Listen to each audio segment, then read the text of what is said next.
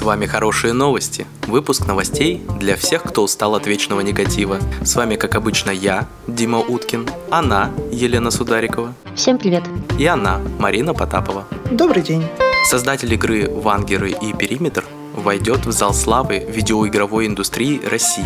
Во-первых, этот зал славы существует. Во-вторых, в него входит довольно крутой и необычный в своем видении игр и взаимодействии с виртуальным пространством игродел или геймдев. Приятно услышать такую новость. Кто вообще в этом зале славы? Там есть кто-то, кого знаю я, человек, который не играет в видеоигры. Поскольку она российская, то, может быть, никого и не знаешь. Может быть, стоит сказать, что за игры помимо э, вангеров и периметра выпускали эти волшебные ребята? Зал славы создают как раз для того, чтобы рассказать, что в России геймдев хорош, развивается и регулярно поставляет какие-то хорошие игры, например, Atomic Heart и Tetris, всем известный, в буквальном смысле всему миру известный. И, соответственно, помимо игр, рассказывая, что есть игры, они сделаны в России, сделаны русскими ребятами, рассказывают еще и какими именно ребятами, возможно, даже расскажут о их биографии на своем сайте. Класс. Слушай, а я еще видела в новости, что там будет возможность э, проголосовать э, за популярные игры. Ну или в целом за представителей там разработчиков и так далее. То есть можно будет пойти и самому отдать свое сердечко классным геймдевщикам, или как называются эти ребята. Честно говоря, видя, как делают все, что угодно, кроме премии Рунета, я, мне не, не очень верится, что это ну, именно, именно так будет. Что типа мы соберем вообще всех ребят, а вот вы проголосуйте, пожалуйста, и так далее. Все же это зал славы, и в него будут включать именно людей. А голосование, скорее всего, будет именно в том смысле, что вот этот парень, он уже в зале славы, но он мне так нравится, я готов про него прочитать, поставить лайк, э, репостнуть на свою страничку и так далее. Вот в этом смысле, скорее всего, будет устроено голосование. Иначе как-то странно, ну, это уже будет не зал славы, а некий топ самых лучших разработчиков, и тогда, скажем так, будут вопросики, э, в общем, кто, кто чем там занимается, и, например, какой-нибудь музыкант будет более востребован, потому что он принимал участие в пяти играх, там, из десяти. Соответственно, за него там больше голосов отдали, потому что там хотя бы каждому третьему нравится одна из этих пяти. А какому-нибудь парню, который разрабатывал только Atomic Heart, э, у него будет меньше голосов, потому что он только в нем был, хотя, ну, в общем, в зачете количество людей за него проголосовало больше, казалось бы, ну, в расчете на одну игру. В общем, топ здесь будет странно выглядеть. Голосование очень сложная затея. Да. Российские ученые выяснили, что применение наноаэрозольной формы лекарств помогает в лечении рака легких. Это новость э, от Министерства науки и высшего образования Российской Федерации. И эта новость посвящена тому, что давно уже известный противораковый противоопухолевый препарат Блеомицин обнаружил высокую эффективность, будучи примененным в виде наночастиц. То есть э, новое лекарство от рака пока изобретено не было. Ну, точнее, рак – это огромный букет болезней, и он требует огромного разнообразия лекарств. Однако здесь используется тоже вещество, которое используется традиционно уже несколько десятилетий при лечении разных видов рака. Для рака легких наиболее агрессивной формой и наиболее смертельной для человека леомицин использоваться не мог, потому что он как раз трудно переносится легкими, альвеолами, и это очень ну, вредоносное вещество, как и многие вещества, которые используются для химиотерапии а, опухолей. Однако разработка а, Института теоретической и экспериментальной биофизики РАН, а, она именно в том заключается, что если это средство поставлять в очень низкой концентрации в виде наночастиц, когда молекулы еще сохранены, но вот буквально размером там, в одну или несколько молекул они поставляются в легкие, то разруш... как бы для опухоли это невыносимо, а сами легкие остаются э, целыми. Ну и здорово, что даже те же самые лекарства, даже та же база, с которой мы как бы работаем достаточно долго, она иногда показывает себя с новой стороны, а будучи применена каким-то новым способом. Офигеть, получается, ингаляции из санатория выходят на новый круг развития. Вернулись. Ждем кислородные коктейли. Это здорово. Блин, это было бы здорово, как йод добавляют в соль, чтобы вот этот блеомицин добавляли вообще везде. Ну, в смысле, в какую-то определенную еду, типа водорослей, и ешь их, и у тебя, ну, хоть какая-то там защита или убийство рака происходит. Даже если ты о нем не знаешь. Специальная кормушка для курильщиков, да? О, да. Не, а что, можно прямо в табак и добавлять. Ну, то есть ты сразу как бы эм, и лечишь, и калечишь. Или в эту капсулу, короче, в фильтре. Вообще кайф. Да, действительно. Хочешь нажимаешь, хочешь нет. Капсула в фильтре это хорошо, кстати. Да, не, ну это же должно быть информация информированное согласие на лечение, поэтому да. Россия и Мозамбик изучают сотрудничество в геологоразведке и добыче нефти и газа. Подготовка к саммиту Россия-Африка продолжается. Он будет в конце июля в Петербурге в 2023 году, ну то есть в том году, в котором мы с вами находимся сейчас. А что здесь важного в этой новости? Мало кто задумывается над тем, насколько Россия здоровенная и насколько наша нефтегазовая отрасль продвинута в том, как добывать, э, господи, обрабатывать и делать все остальные великолепные вещи с недрами, которые есть в Земле. Дело в том, что в России такое количество климатических поясов, что ну, кто угодно позавидует. Мы можем э, работать и в условиях Крайнего Севера, и в горах, и в пустыне, и в тропиках, где угодно. И ровно поэтому Россия налаживает сотрудничество с Африкой. У нас есть огромный невероятный опыт в том, как э, работать с геологоресурсами э, в условиях приближенных к африканским. Сотрудничество выходит супер выгодным для обеих сторон, потому что э, мы можем делиться своей экспертизой, а с той стороны э, у наших африканских коллег поднимается эффективность э, всего нефтепромышленного комплекса и нефтегазового тоже. Вот. Э, в этом плане э, сотрудничество началось еще в 2019 году, но остановилось на период пандемии, а сейчас начинает снова активно двигаться. И кажется, это супер классная отрасль, потому что обмен э, научными знаниями и обмен в технологических подходах – это всегда хорошие новости. О, да. Мы тут часто упоминаем Росатом и как-то совершенно забыли, что Газпром вообще-то тоже клевая компания, которая умеет и вообще изменяет даже дизайн-индустрию в России, и не только в России. А тут стоит сказать, что это не, речь не только про «Газпром», это в целом про всех наших газонефтяных гигантов. Это и про «Роснефть», и про «Интеррао». Э, все наши э, огромные суперкорпорации, которые занимаются геологоразведкой и в целом э, газонефтяной отраслью, у всех этих компаний накоплен абсолютно уникальный опыт работы в суперэкстремальных условиях, потому что ну, все они так или иначе присутствуют на разных российских территориях. И ровно этот опыт идет в обмен с африканскими странами. Вот в этой новости э, больше всего выступает Мозамбик, потому что встреча состоялась буквально несколько дней назад.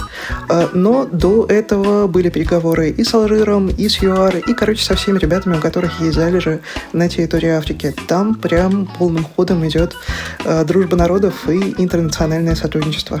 Я такой прилив удовольствия испытываю от того, что наши ну, методы наработки, они применимы к Африке. У меня какое-то ощущение, что, ну, да, Россия огромная, но все-таки нет ни одного места, которое напоминает экваториальные какие-то регионы. И это супер круто, что, в общем, мы так много умеем, что можем пригодиться даже на экваторе.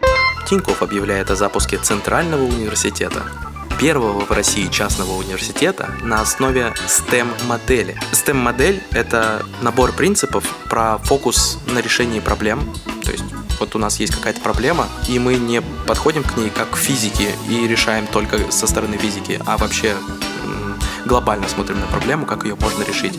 Э, если подходит э, какое-то скрещение физики и экономики, то берем это скрещение. Или любой другой комплекс э, наук.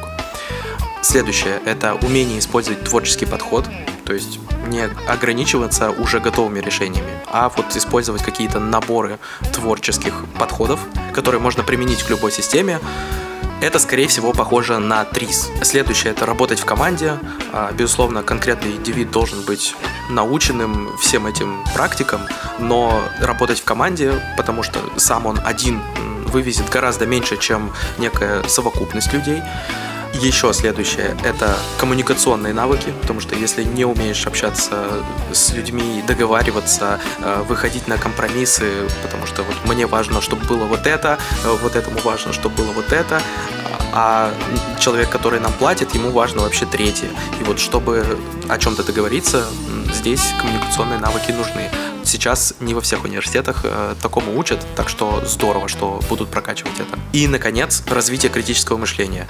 Вы знаете, что такое критическое мышление э, относительно стема? Нет, ну я полагаю, что это когда ты думаешь, а потом такой сразу критикуешь. Ну, типа, мысль вообще так себе. Можно было и получше подумать. Рефлексируешь по ходу, типа, да? Э, я надеюсь, что э, Елена даст нам более адекватное объяснение, как э, представитель научного кластера.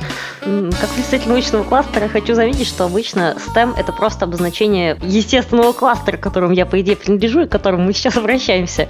И все, что касается творческого подхода, работы в команде, soft skill ов, все вот это вот, это не, не базовые STEM-дисциплины, это что-то, они пытаются новое такое придумать. STEM обычно, когда ты апеллируешь к научным данным, научным моделям, научным фактам, к большой статистике, к эксперименту, то есть ты не, не выдумываешь из пальца, а опираешь на что-то твердое. Причем здесь вся эта вот эта мягкая история, которую они упоминают, я просто не знаю. Видимо, какое-то усовершенствование происходит, и я устарела, возможно. Я думаю, ты не устарела, а они лишь добавляют новые подходы и практики, которые отвечают вот типа современным требованиям не только науки даже, а просто коммерции, ну, жизни. Да, рынка. И, условно говоря, приди ты в какую-нибудь компанию, э, вот эти все мягкие софт-скиллы автоматически подпитаешь, просто даже не замечая этого особенно. У тебя нет выбора работать по-другому с такими спецами. Ну вот тут я бы сказала, что да, мало быть классным специалистом и профессионалом, хочется, чтобы с тобой еще и работали без каких-либо ссор, склок и всего прочего, чтобы можно было наладить коммуникацию по-нормальному как-то. Угу. Калифорнийские исследователи выяснили, что социальная буферизация уменьшает стресс даже у одиночных животных, таких как змеи. Было проведено исследование гремучих змей, которые большую часть времени проводят в одиночестве и, в принципе, не рады встрече друг с другом. И единственное, что их связывает, это зимовки и иногда ночевки. То время, когда змеи могут находиться рядом без, ну, не проявлять друг другу никакой особенно активной агрессии. И оказалось, что м, южно-тихоокеанские гремучие змеи, и мы можем замерить их уровень стресса, исследуя сердечные сокращения, они по-разному переживают переживают, э, собственно, стресс в одиночестве, в присутствии веревки, то есть как бы не змея, но что-то похожее, и в присутствии компаньона того же вида, того же пола. А оказалось, что, как нетрудно догадаться, и по человеку было ясно, да, что в одиночестве стресс самый сильный, в присутствии какого-то нарисованного человека, глазок или чего-то такого, имитация социального присутствия, стресс будет пониже, и в присутствии другого человека, но если этот человек не будет сам источником стресса, конечно, будет максимально низкое значение. Для змей это оказалось точно так же. В среднем считается, что социальная буферизация важна для социальных животных. То есть вот этот буфер, вот это чье-то присутствие, но важно, если ты привык к этому присутствию, обычно существуешь в группе, для тебя все это важно. Но для человека это, в общем, понятная идея. А для змей, в общем, нет. Но оказалось, что даже для одиночных животных присутствие сородичей сколько-то гасит стресс, может, потому что придает ощущение, что можно выжить в этой ситуации. Ну вот у кого-то уже получается, скорее всего, тоже получится.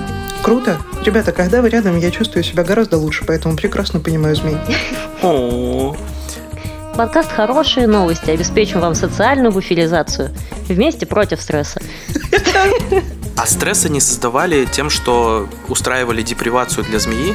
Она никуда не может двигаться, ее посадили в ведерко, и она там на несколько дней сидит, голодает. Ничего не видит, кроме самой себя. Угу на самом деле голодают это сильно сказано, потому что они в природе змеи вообще рептилию довольно редко едят. В принципе, раз в несколько дней, раз в пару недель это нормальный срок. То есть это не голодовка, это как у нас время от завтрака до обеда. Это само по себе не стресс. А вот невозможность перемещения, да, это, конечно, неприятно. Такое себе.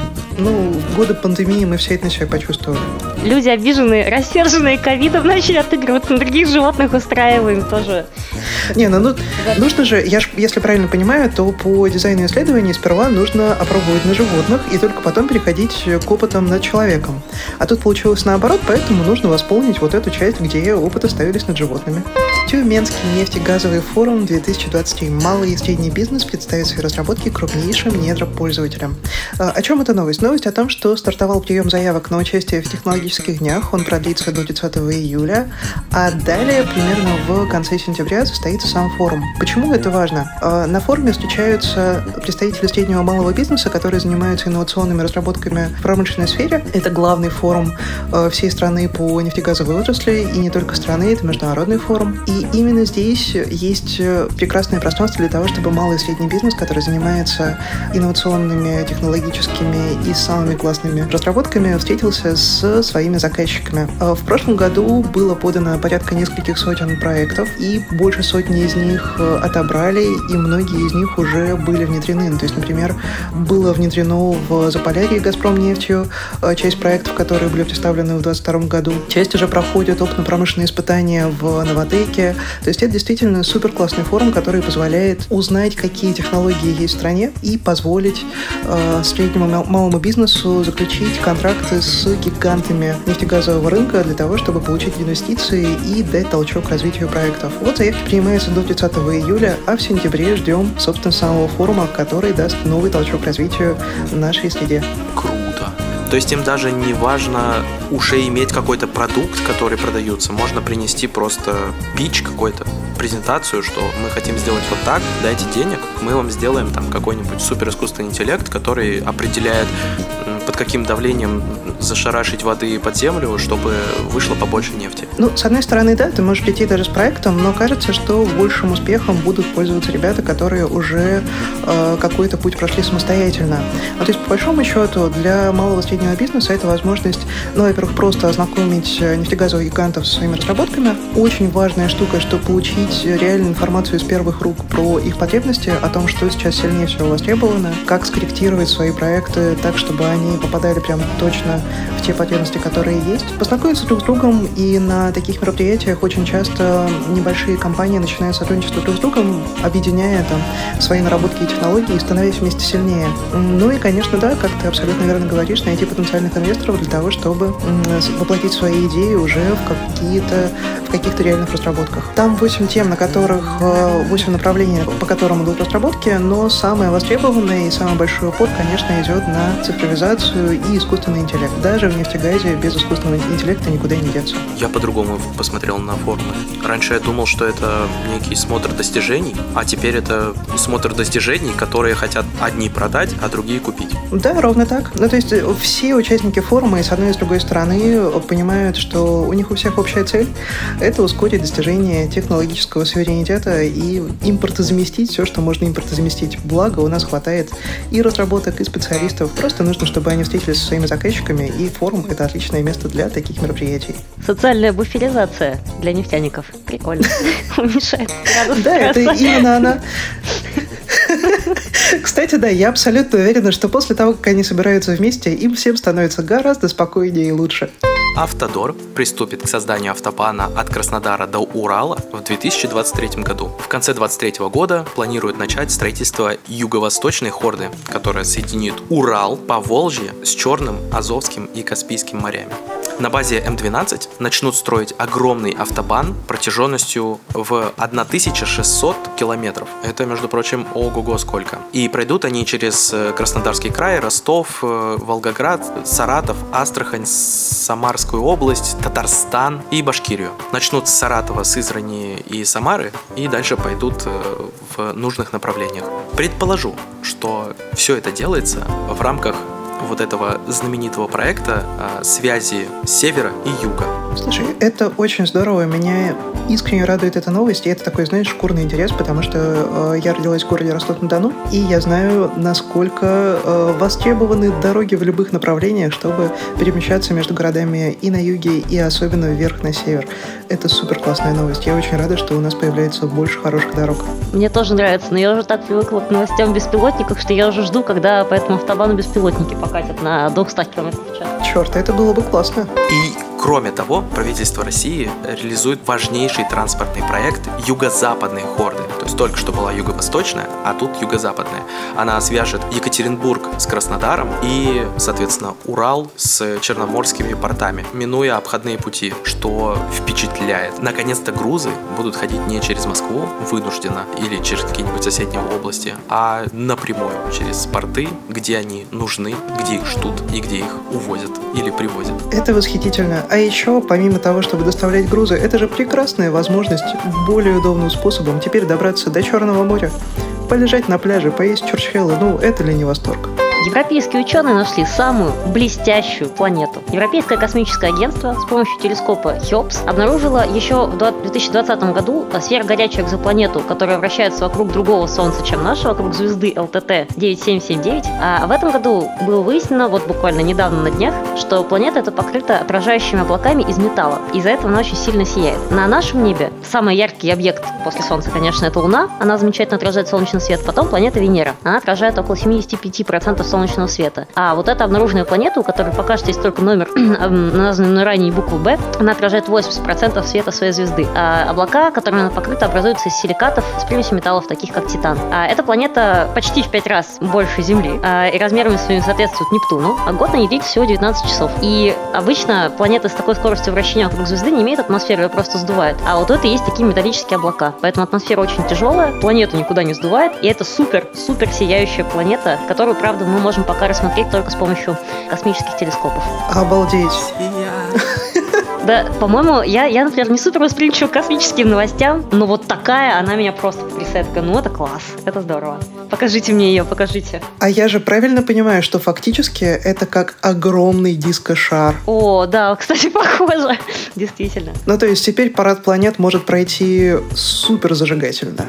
Мне очень нравится эта новость. В Тобольске на раскопках возле Александровского сада нашли артефакты из 17-18 веков. Там, значит, какая была история. В прошлом году э, Тобольск выиграл, стал одним из победителей э, на всероссийском конкурсе по проектам благоустройства по повышению комфорта городской среды, по созданию комфортной городской среды. На реализацию этого проекта был выделен федеральный грант, и его начали реализовывать. И когда начали вести работы по благоустройству Александровского сада, начали снимать слой земли и обнаружили под ним остатки зданий 17 XVIII веков. Об этом сообщил напрямую губернатор Александр Мор, губернатор Тюменской области. Сообщил он об этом в своем телеграм-канале. В земле сохранились самые разные вещи, которыми э, тюменцы пользовались в повседневной жизни. Это монеты, топоры, замки от дверей, фрагменты обуви, посуда, изразцы, детские игрушки. Там очень много э, классно сохранившихся артефактов э, с прошлых веков. И, конечно же, решили, что не нужно просто ну, закапывать это все обратно, а само собой решили вписать это как часть проекта благоустройства. Губернатор поручил доработать проект благоустройства, предусмотреть на месте раскопок устройство так называемого археологического окна. Ну, то есть сейчас все, э, все вот это волшебство накроют стеклянным куполом для того, чтобы каждый желающий мог увидеть, как жили люди в Тобольске 300-400 лет назад. По-моему, это классно. Во-первых, классно, что, оказывается, люди все это время ходили, гуляли по Александровскому саду в Тобольске, и э, фактически под ними уже э, были все эти удивительные э, стены, остатки древней жизни и так далее и тому подобное. А сейчас у них будет возможность просто не только гулять в саду, но и наблюдать за тем, как жил их город несколько веков назад. Здорово, мне всегда нравится, когда а, какие-то археологические гранты, они превращаются в крупные находки, потому что, ну, в общем, у археологов непростая жизнь, я им очень сочувствую, всегда здорово, когда ну, что-то масштабное находится, и это почва для как бы, крупных очевидных исследований. То есть этот грант, он ну, как начало такой достаточно большой ветки для российской археологии. Все так, при этом это не специализированно археологический даже грант, а это просто грант на благоустройство территории. И супер здорово, что строители, когда вели работу по благоустройству, с таким вниманием и с такой бережностью отнеслись к археологическим находкам. А, там ранее, допустим, была схожая история в Екатеринбурге. Там, значит, нашли тоже деревянные погреба, абсолютно потрясающие, а, которые тоже несут свою историческую ценность. Здорово, что мы продолжаем относиться к своей истории с такой бережностью и таким вниманием. Ну, так тоже очень хорошо, что не игнорируем свои ценности. Не только нефть, но и другие разные подземные классные штуки, например, следы жизни прошлых людей. А самое классное, что и то, и другое в Тюмени. И вообще такие штуки создают разнообразие, а значит точки притяжения. Прионы дрожжей помогут понять особенности развития нейродегенеративных заболеваний. Российская академия наук поделилась а, замечательной новостью. Ученые исследовательского центра фундаментальной основы биотехнологии составили всесторонний обзор свойств дрожжевых прионов. Прионы – это удивительные возбудители заболеваний, у которых нет ни ДНК, ни РНК. Они отличаются от вирусов. Фактически прион – это просто молекула белка, маленькая, короткая. Но она умеет другие молекулы в клетке, куда она попадает, превращать в свое подобие. И прионы складываются в амилоидные бляшки. У разных живых организмов амилоидные бляшки откладываются в разных клетках. У человека, в частности, болезни Альцгеймера и Паркинсона э, характеризуются тем, что внутри нейронов, которые выделяют важные медиаторы, откладываются эти бляшки, и работа нейронов прекращается. Ну, соответственно, мозг страдает, организм страдает, в общем, все, все довольно грустно. И свойства прионов, они уже несколько десятилетий супер сильно волнуют биологов и медиков, потому что, во-первых, не супер понятно, как белки ухитряются вести себя как инфекции. У них нет организма, нет наслед... наследственности, ну ничего, они не вмешиваются в генетику, в генетический процесс человека, никуда не вмешиваются. Но все-таки они остаются остаются такими супер простыми э, инфекционными организмами. И их начали э, здорово изучать э, на дрожжах. Понятно, что мы не можем напрямую перекладывать механизмы работы с амилоидными бляшками в дрожжах на человека. Э, грибы все-таки от нас э, ну, достаточно далеки, с одной стороны. А с другой стороны, за счет того, что дрожжи бывают в том числе в одноклеточной форме, на них можно, э, из них эти прионы извлекаются вот в чистом нетронутом виде, можно увидеть всю схему, как прион превращает другие белки в прионы и как они превращаются в бляшки. А еще можно с этими бляшками поработать, их там разделить на части, посмотреть, что происходит. Ну, пока что спойлер все плохо. Если разделить на части прион, то он заражает больше белков вокруг. Пока в этом ничего хорошего нет. Ну, так или иначе, это супер хороший способ а, к тому, чтобы лечить а, старческие нейродегенеративные заболевания у человека. А, то есть дрожжи однозначно обеспечат нам чудесные лекарства от старости и хороший веселый мозг в пожилом возрасте. Класс. Офигеть. Погоди, но это лишь фундаментальное исследование. Ран обычно передает это каким-то своим коллегам, которые ну, вот эту фундаментальную штуку используют и делают свою надстройку над ней. Это так работает? Ну, слушай, во-первых, в РАН куча институтов, которые сами производят так или иначе лекарства и проходят через всю цепочку этих исследований клинических, э, это раз. А два, ну, можно и сотрудничать. Мне кажется, что ну, я фанат фундаментальной науки. Мне много-много в ней кажется классно. Вот «Блестящая планета», например, абсолютно бесполезная, да, в отличие от «Автобана» или «Саммита», глупая вещь, но она делает мой мир прекраснее и лучше. Мне кажется, это хорошая новость. И в фундаментальной науке много вещей, они не прикладные, но они по-своему классные, иногда становятся прикладными со временем. Эта штука очень прикладная. То, что они на дрожжах научились отлавливать прионы и работать с прионами внутри живой клетки напрямую, смотреть, вмешиваться в процессы, изучать, как, что, как, во что это превращается. Эта штука, она лежит на супер прикладном пути. То есть это не, не какая-то вообще оторванная от жизни вещь. Смотрите, вот мы, значит, грибочки исследуем. Это супер м, на прикладном пути лежит. Я не знаю, будут ли они передавать этот э, центр исследований биотехнологий, будут ли они сами доводить до ума как бы технологию, или кому-то отдадут, э, передадут исследования со временем.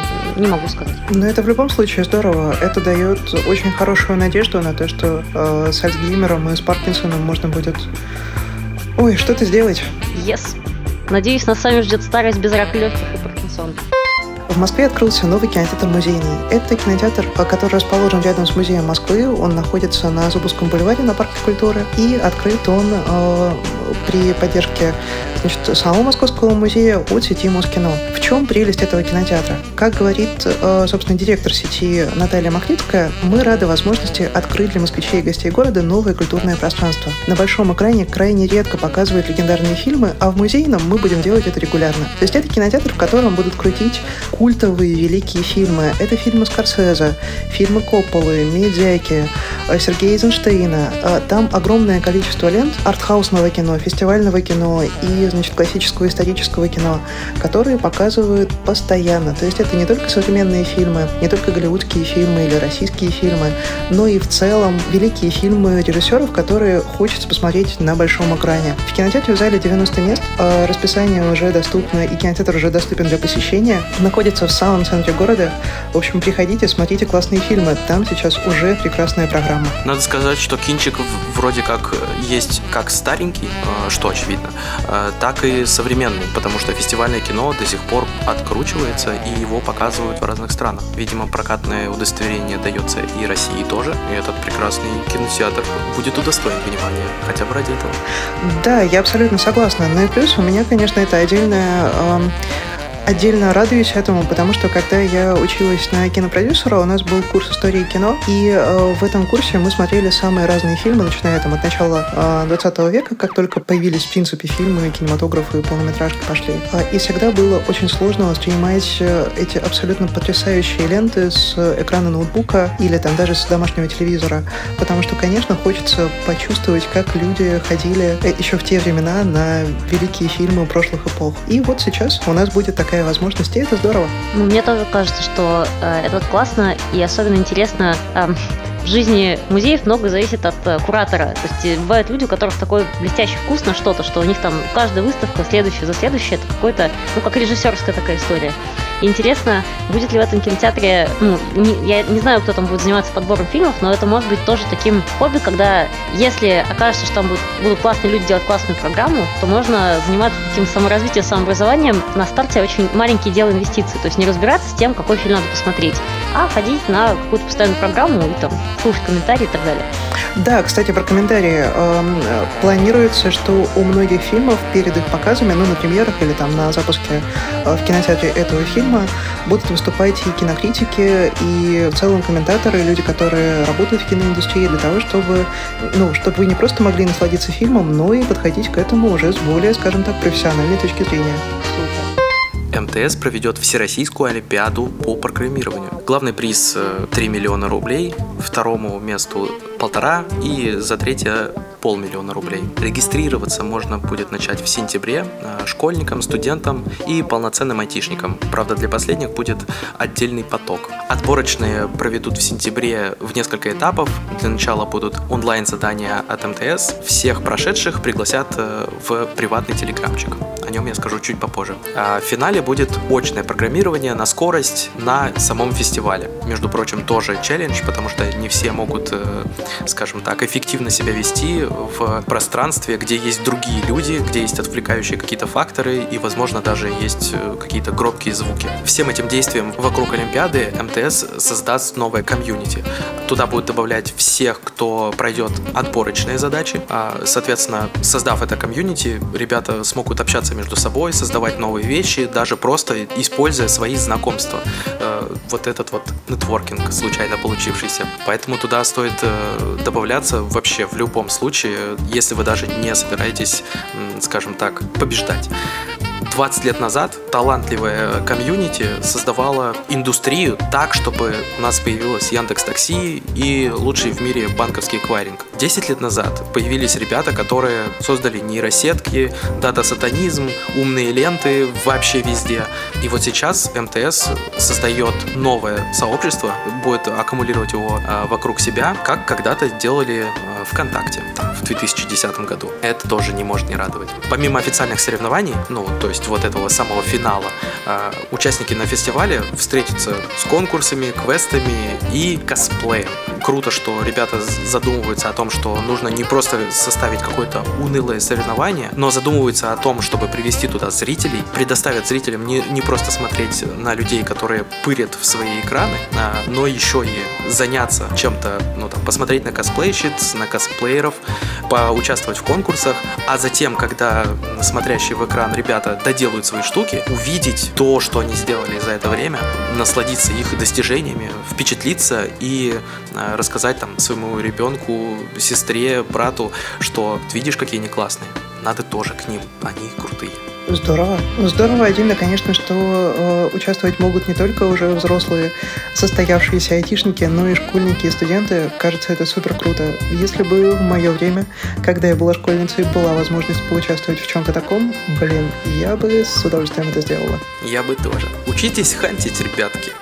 Так надо. Создаешь олимпиадку, даришь им 3 миллиона рублей, а потом у нас есть офер, не хочешь поработать. Э, кстати, а еще у нас есть косплейщицы и косплееры. Для меня самым сильным рычагом, то, что ты рассказывал, было то, что это похоже на ВКонтакте 2010 Я такая, блин, крутая штука, мне тоже надо этот часик. Покажите мне, расскажите, что там. ВКонтакте в свое время тоже организовывала кучу олимпиад, приглашала к себе ребят, которые победили в них, вообще было известно тем, что объявляла некий конкурс на решение проблемы. Ну, там, у нас нет приложения. Типа, все ребята, которые умеют описать приложение, вот вам техническое задание какое-то простое, э, выполните его. Все самые лучшие мы там покажем, во-первых, вас, э, что вы классные, а, а во-вторых, всем действительно самым лучшим, которых мы выберем, э, мы прям сразу пригласим к себе работать. И ребята, кто участвовал, они действительно хотели работать, они действительно были заряжены, и они делали гораздо больше, чем написано в техническом задании. Поэтому сложность будет высока.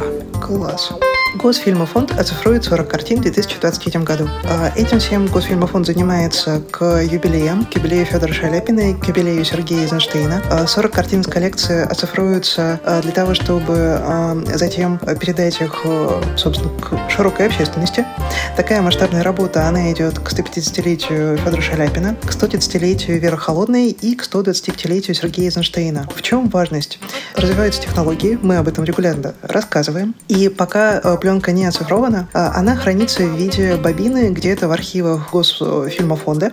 А, и с ней, собственно, ничего не сделаешь, кроме как, а, ну, ее можно протереть тряпочкой, можно поставить ее в проектор, значит, при огромных подготовительных работах так, чтобы ей не навредить. А когда пленка оцифрована, далее с ней можно делать все, что угодно. Ну, в смысле, с цифровой версией. Можно ее прогонять через нейросети, можно улучшать, можно любыми способами раскрашивать и так далее и тому подобное. А самое главное, что это, конечно же, огромный проект для того, чтобы почтить память Эйзенштейна. Я с огромным уважением отношусь к этому режиссеру, а как, собственно, и весь мир. Многие приемы этого великого российского режиссера а, были, значит, заимствованы современной киноиндустрией. Словом, занимаемся, продолжаем заниматься просвещением и ожидаем, что а, оцифрованные картины пополнят ряды отечественных кинотеатров. Чапаев топ. Мне еще нравится, я предполагаю, я не знаю, конечно, точно, что можно будет немножко улучшить качество ну, картинки и звука, когда будут оцифрованы эти ленты. И это было бы супер здорово, потому что ну, чудесные режиссерские находки и вообще революции своего времени просто, вот, которые можно было бы посмотреть с чуть большим комфортом, ну, чуть более привычно для того, как сейчас кино снимают. Да, именно так, потому что, ну, то есть понятно, что за годы развития киноиндустрии, э, во-первых, все эти приемы так или иначе нашли, нашли свое отражение в современных фильмах, но и да, мы уже, конечно, разбалованы хорошей картинкой, э, вот это вот 8К качество, суперзвук и так далее и тому подобное. И пока это кинопленка, ты ничего с этим не сделаешь. Но как только у тебя появляется цифровая копия, ты можешь с помощью современных технологий настолько улучшить фильм для того, чтобы э, пользователи получили свой вот этот современный киноопыт и стали чуть ближе к мировым шедеврам, э, которые, вот, собственно, сохранились в истории. Подсвечу, что восстановление материалов будет еще и к 130-летию Веры Холодной. Фотографии этой женщины видели, мне кажется, вообще все русские люди, потому что невозможно не увидеть ее, вот эти знаменитые фотографии в каком-то таком цыганском виде. А, и, к сожалению, как будто бы нельзя было увидеть фильмов с ней. Хотя, вообще-то, актриса знаменитая, но, к сожалению, очень старая. В смысле, что она снималась в, с 14 по 19 год 20 века. Соответственно, фильмов этих, ну, с некоторой сложностью только можно найти и посмотреть. Они недоступны массовому зрителю. И если будут в том числе восстанавливать фильмы с ней, то наконец-то сможем их посмотреть. И это очень здорово. Да, все так. Она э, играла, например, в таких фильмах, как «Молчи, грусть, молчи», «Последняя танго», «Сказка любви, дорогой». Э, это классика мирового кинематографа, абсолютно потрясающие фильмы. И да, я согласна, если появится больше фильмов с Верой Холодной, э, мы все только выиграем, потому что она невероятно красивая. Просто загуглите прямо сейчас Веру Холодную. Э, это скрасит ваш день. На этом все. С вами были Дима Уткин, Елена Сударикова и Марина Потапова. Подписывайтесь на нас ВКонтакте, на Яндекс.Музыке, Ютубе, Рутубе, Мэйв. Все ссылки ждут вас в описании.